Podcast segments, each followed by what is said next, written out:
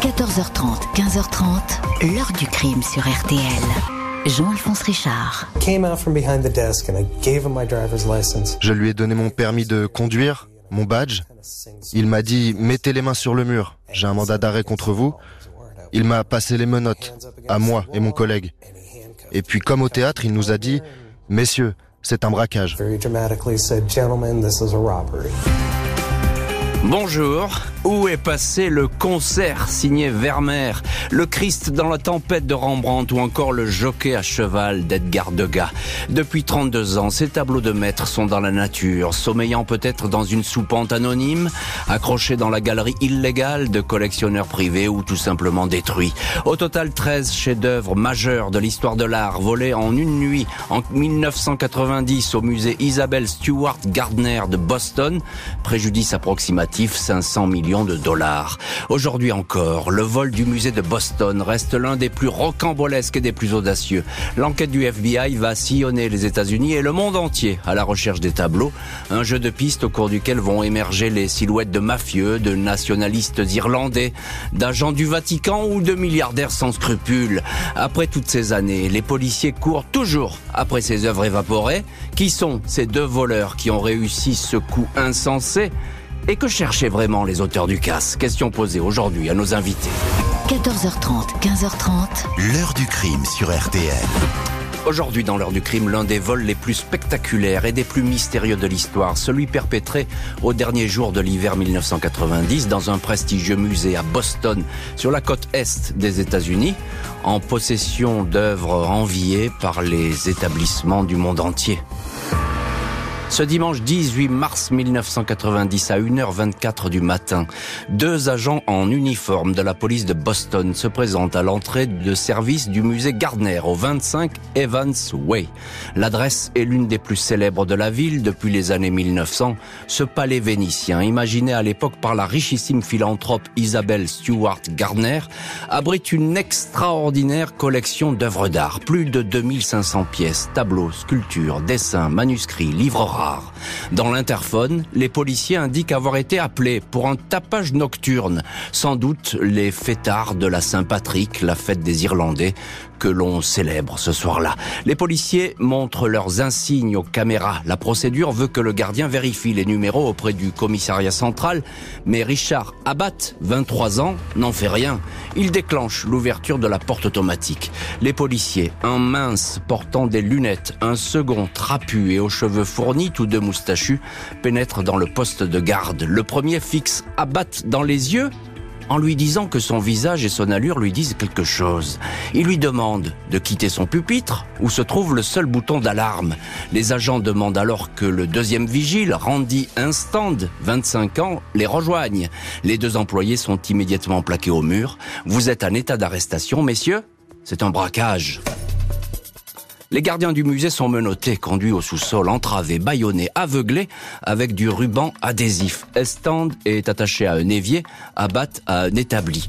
Commence alors pour les deux faux policiers un périple dans les salles du musée. Les alarmes sont débranchées, mais les détecteurs infrarouges captent leur progression.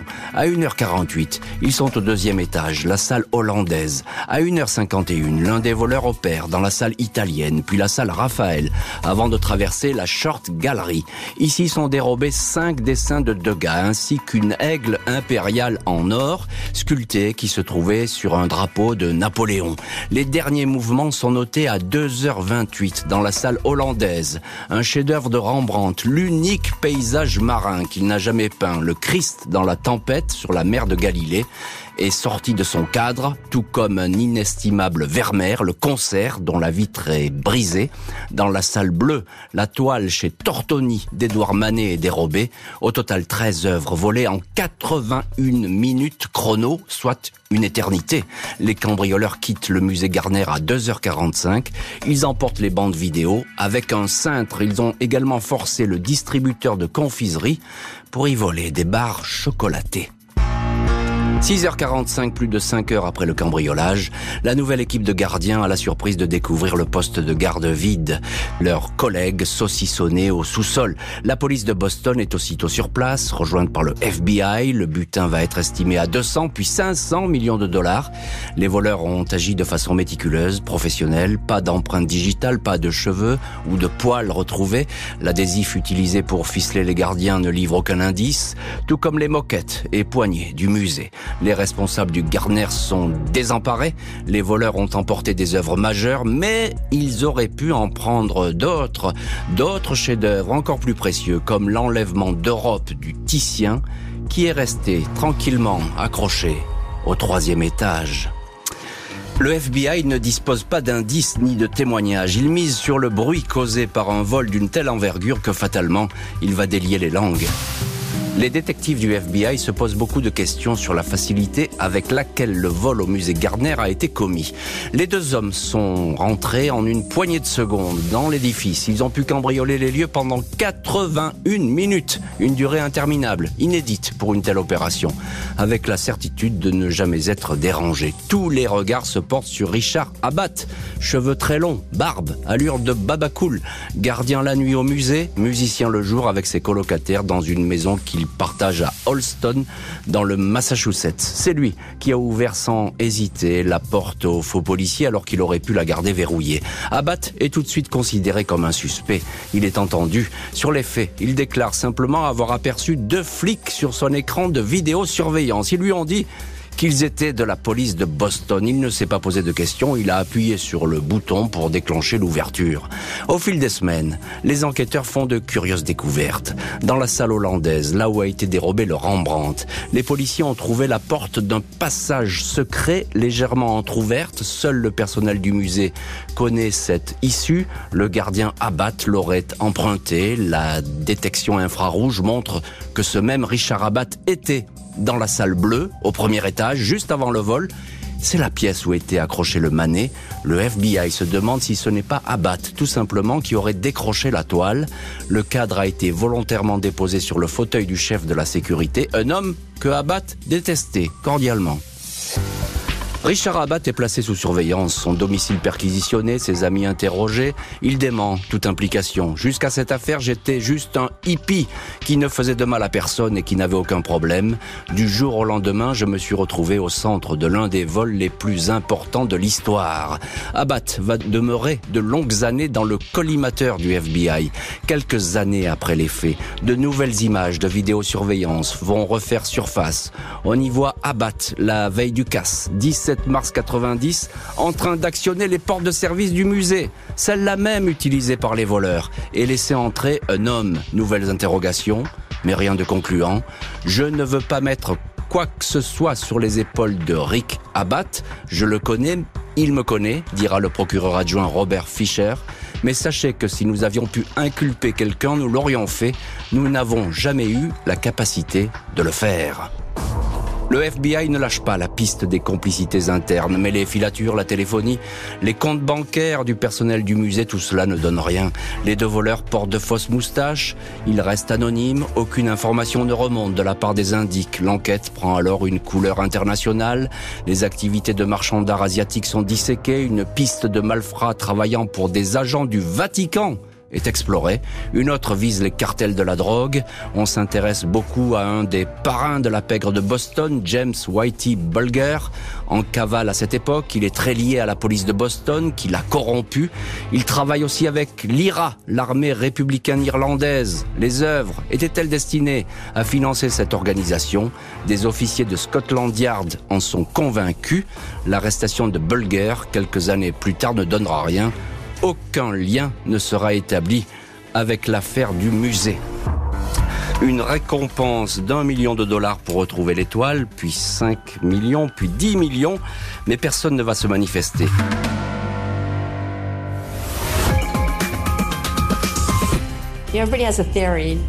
Tout le monde a une théorie. Il y en a qui disent que ceux qui ont fait le coup sont morts, d'autres qu'ils sont vivants. C'est le plus grand mystère de l'histoire de Boston, en plus d'être le plus grand casse de l'histoire de l'art. Dans l'heure du crime aujourd'hui, le vol sans précédent du musée de Boston en 1990, 500 millions de dollars de tableaux de maître envolés, un casse qui a été un jeu d'enfant. Les pistes se succèdent, une lettre va laisser penser que les toiles disparues sont à portée de main. Avril 94, quatre ans après le vol, la directrice du musée Garner, Anne Hawley, reçoit une lettre anonyme bien différente de celle arrivée jusque-là. L'auteur est manifestement bien informé. Il se présente comme un intermédiaire qui ne connaît pas l'identité des voleurs, mais intervient pour eux. Il explique que les œuvres ont été volées pour monnayer des remises de peine de certains truands. Le plan a depuis été abandonné et les voleurs proposent donc un accord. Les toiles seront restituées en échange d'une somme de 2,6 6 millions de dollars, la prescription de certaines poursuites et l'assurance qu'aucune arrestation n'interviendra. L'agent spécial du FBI, Richard Swenson, juge la lettre parfaitement crédible, une preuve qui ne sera jamais dévoilée est jointe au courrier. En cas d'accord, l'auteur propose de laisser un message codé dans le journal Sunday Globe. 1er mai 1994, le chiffre 1 est inséré comme prévu à la rubrique des taux de change des monnaies étrangères. Tout se déroule bien, mais quelques semaines plus tard, le mystérieux correspondant fait volte-face. Il subodore que la police ne va pas tenir sa parole et va arrêter tout le monde. Vous n'aurez pas les tableaux et les voleurs, c'est l'un ou l'autre, écrit-il il ne va plus jamais se manifester. L'affaire du musée Gardner sombre en eau profonde. Le FBI s'accroche à l'hypothèse d'un vol commis par la pègre pour monnayer des remises de peine, des sorties de prison. Il s'intéresse à un trafiquant de cocaïne, Carmelo Merlino, et à deux hommes de main, Turner et Resfelder, deux individus qui pourraient tout bonnement être les faux policiers du musée. Des années de traque, des arrestations, des perquisitions, des promesses de révélation, mais au final, pas la moindre information. Les recherches du FBI sont infructueuses même si les voleurs vont être officiellement, officiellement identifiés. Lundi 18 mars 2013, l'agent spécial du FBI Richard Deslauriers et la procureure fédérale Carmen Ortiz annoncent que les auteurs du vol au musée Garner ont été identifiés. Aucun nom n'est dévoilé, mais il s'agit de membres de la pègre de New York, du New Jersey et de Pennsylvanie. Le policier explique que les investigations se sont brutalement accélérées en 2010 suite à des renseignements. Le FBI a ainsi pu retracer le parcours des œuvres volées. L'étoile, le vase chinois, l'aigle de Napoléon auraient été transportés dans le Connecticut puis entreposés à Philadelphie. Les voleurs auraient essayé d'en négocier une partie. La police a hélas perdu ensuite la trace des œuvres. Elle ignore où elles peuvent se trouver. Le FBI estime que les tableaux ont été confiés à des personnes de confiance, mais qui ignoreraient tout de leur valeur. Cela arrive souvent, des chefs-d'œuvre laissés dans un grenier ou dans un garage, laissés là en attendant que quelqu'un vienne les reprendre, dit le FBI. 23 ans après les faits, le, la procureure Ortiz précise que les voleurs peuvent dormir tranquilles. Ils ne peuvent plus être rattrapés par la justice en raison de la prescription. La magistrate ne peut alors qu'espérer que les langues se délient, que de nouveaux témoignages se fassent jour. La justice promet une immunité, l'absence de toute poursuite pour ceux et celles qui aideraient à retrouver les chefs-d'œuvre disparus. Les autorités américaines et le musée ne vont jamais cesser d'encourager les témoignages, moyennant récompense, mais sans résultat. 32 ans après le vol du musée Garner, le dossier est toujours ouvert au FBI. Les policiers continuent à suivre les pistes qui pourraient mener à une cachette.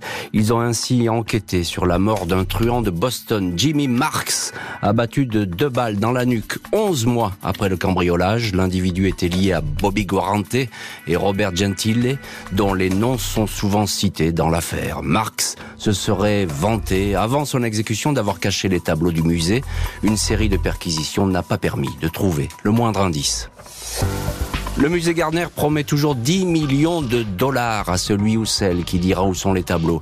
Vous n'avez pas à nous remettre les peintures pour pouvoir espérer toucher la récompense. Nous irons les chercher, précise la direction. Les cadres vides des œuvres sont toujours accrochés au musée. L'heure du crime, présenté par Jean-Alphonse Richard sur RTL.